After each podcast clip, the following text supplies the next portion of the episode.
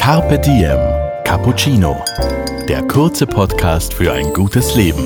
Eine Cappuccino-Länge Zeit für einen inspirierenden Menschen.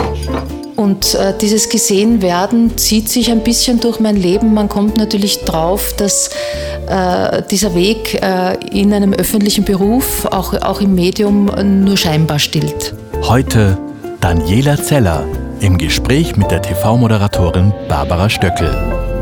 Carpe Diem Cappuccino. Das Motto von Carpe Diem lautet ja Zeit für ein gutes Leben. Mhm. Was ist für dich ein gutes Leben?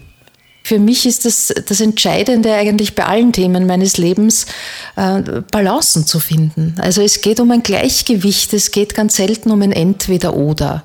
Es geht, äh, wir haben ja eh Begriffe heute, um eine Work-Life-Balance. Und dann muss ich halt das Work anschauen und das Life anschauen und sagen, ja, wie, was ist das eine, was ist das andere, was, was bedeutet es für mich, welche Kraft gebe ich dem auch? Und dann kann ich versuchen, ja, das, die, die Waagschalen zu füllen und sie in ein Gleichgewicht zu bringen und so geht es bei allem in meinem Leben. Es geht äh, mit dem Innenleben und der äußeren Welt so, mhm. zu sagen, es ist nicht das eine wichtiger als das andere, sondern wie schaut die Balance aus, die ich herstellen kann. Gab es Zeiten in deinem Leben, wo du wirklich Angst hattest, auszubrennen, wo du gemerkt hast, puh, ich laufe dieses Tempo mit und es wird mir zu schnell, zu schnell, zu schnell? Also das Maß oder dieses Gleichgewicht, von dem wir gesprochen haben, zu finden, ist in dieser Branche extrem schwierig, mhm. weil entweder man ist dabei oder man ist nicht dabei. Das ist leider so diese bittere Geschichte auch. Letztendlich eh auch ein Spiegel der Gesellschaft und der Welt, in der wir leben, weil man könnte Arbeit ja ganz anders verteilen. Es ist ja noch naja. genug da und die einen arbeiten zu viel und die anderen haben leider keine Aufgabe und keine Arbeit.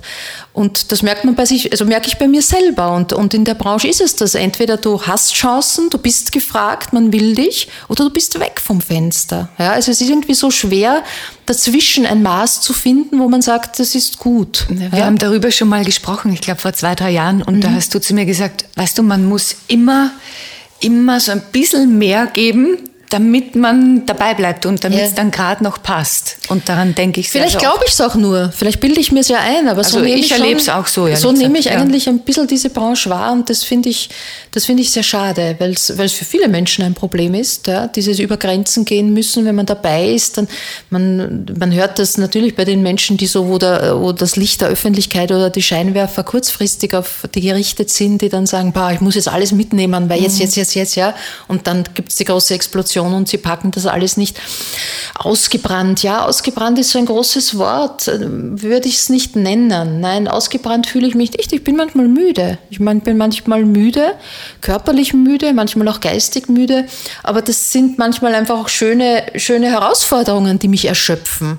Und das darf ja auch sein, weil ja auch das ist ja auf der anderen Waagschale, dass man, wenn man tut und wenn man gibt und wenn man Energie verbraucht, dass man nachher auch müde ist.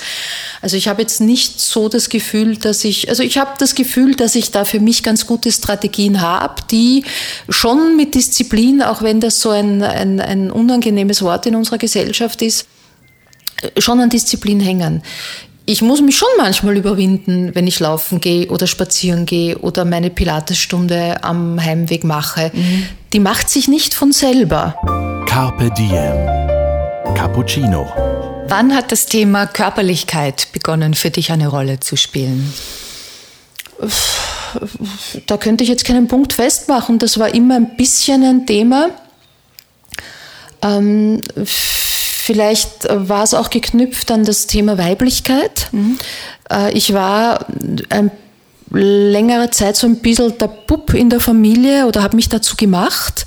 Ähm, wir sind ja vier Schwestern und der jüngste unserer Geschwisterreihe ist dann äh, unser Bruder. Meine Eltern haben meinen Sohn sehr ersehnt. Ich bin das Sandwich-Kind, das dritte von oben und von unten. Und diese Rolle war also lang frei und die habe ich dann bedient in dem, wie Buben halt so sind. Ähm, im, im, Aussehen, in der Kleidung, im Tun, im Holzhacken, im Wände aufstellen. Also nicht unbedingt sich den, den weiblichen Dingen des Lebens schon als kleines Kind, als Mädchen hingebend. Und das habe ich dann durchaus auch weitergetragen, indem dieses Thema Leistung, äh, durch Leistung, Bildung, durch Klugheit zu bestehen, äh, was ja fälschlicherweise mit Männlichkeit in unserer ja. Welt assoziiert ist, weil das ja eigentlich keine männlichen Themen sind. Aber für mich war es auch so, mhm. weil ich auch in so einer Welt aufgewachsen bin. Ich habe zum Schluss noch ein paar kurze Fragen. Ja. Gibt es ein Ritual, an dem du festhältst, so in der Früh, zum Mittag, am Abend? Ähm, es gibt es gibt ähm, ein Ritual, ein Beziehungsritual, das ist aber zu privat, dass ich äh, darüber möchte ich sozusagen öffentlich nicht reden. Ähm, sonst gibt es in meinem Beruf jetzt eigentlich kein Ritual. Also es gibt so Kleinigkeiten. Bei der Aufzeichnung der Sendung warten wir immer auf den Beginn der vollen Minute. Also wir beginnen nur das um 0 Glück. Uhr. Ja, um 0 um, wenn, wenn beide Zeiger oben sind, beginnen wir aufzuzeichnen. Das sind so Kleinigkeiten, die man schon hat, aber sonst habe ich jetzt nicht wirklich ein Ritual. Was ist für dich schöner, zu Hause ankommen oder von zu Hause abreisen? Immer das Ankommen. Ich bin keine Abreiserin, ich bin ja so ein Heimwehmensch.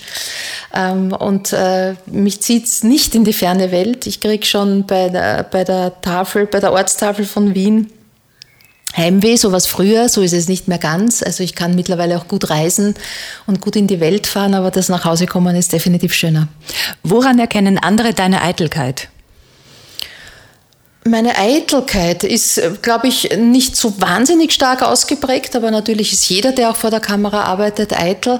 Äh, vielleicht, wenn ich mittlerweile sage, ich bin in einem Alter, wo ich ein schönes Licht brauche. Was können andere von dir lernen? Mm, ich weiß nicht, ich glaube, ganz wie ein großes Kennzeichen ist meine Stabilität. Da weiß ich nicht, ob man die wirklich lernen kann. Äh, strukturiert zu denken wahrscheinlich ist was, was man noch weitergeben könnte oder wo man dieses analytische Denken, das ich habe, wo andere ähm, vielleicht, wo man was äh, profitieren kann und dieses äh, den zweiten Blick in Menschen zu haben, etwas in Menschen zu sehen. Mhm. Und was sind so drei Qualitäten, die dich zu dem gemacht haben, äh, der du heute bist, zu dem Menschen, der du heute bist? Ähm, ja, Geborgenheit würde ich da schon als ganz wichtig sehen, äh, weil äh, ich ein Nest immer gebraucht habe und diese Geborgenheit in meiner Familie hatte, aber auch in vielen anderen Lebenssituationen hatte und sie auch immer wieder suche. Also Geborgenheit in einem Team in dieser Welt geborgen sein ist für mich ein, ein wichtiges Fundament es ist, es ist die Disziplin.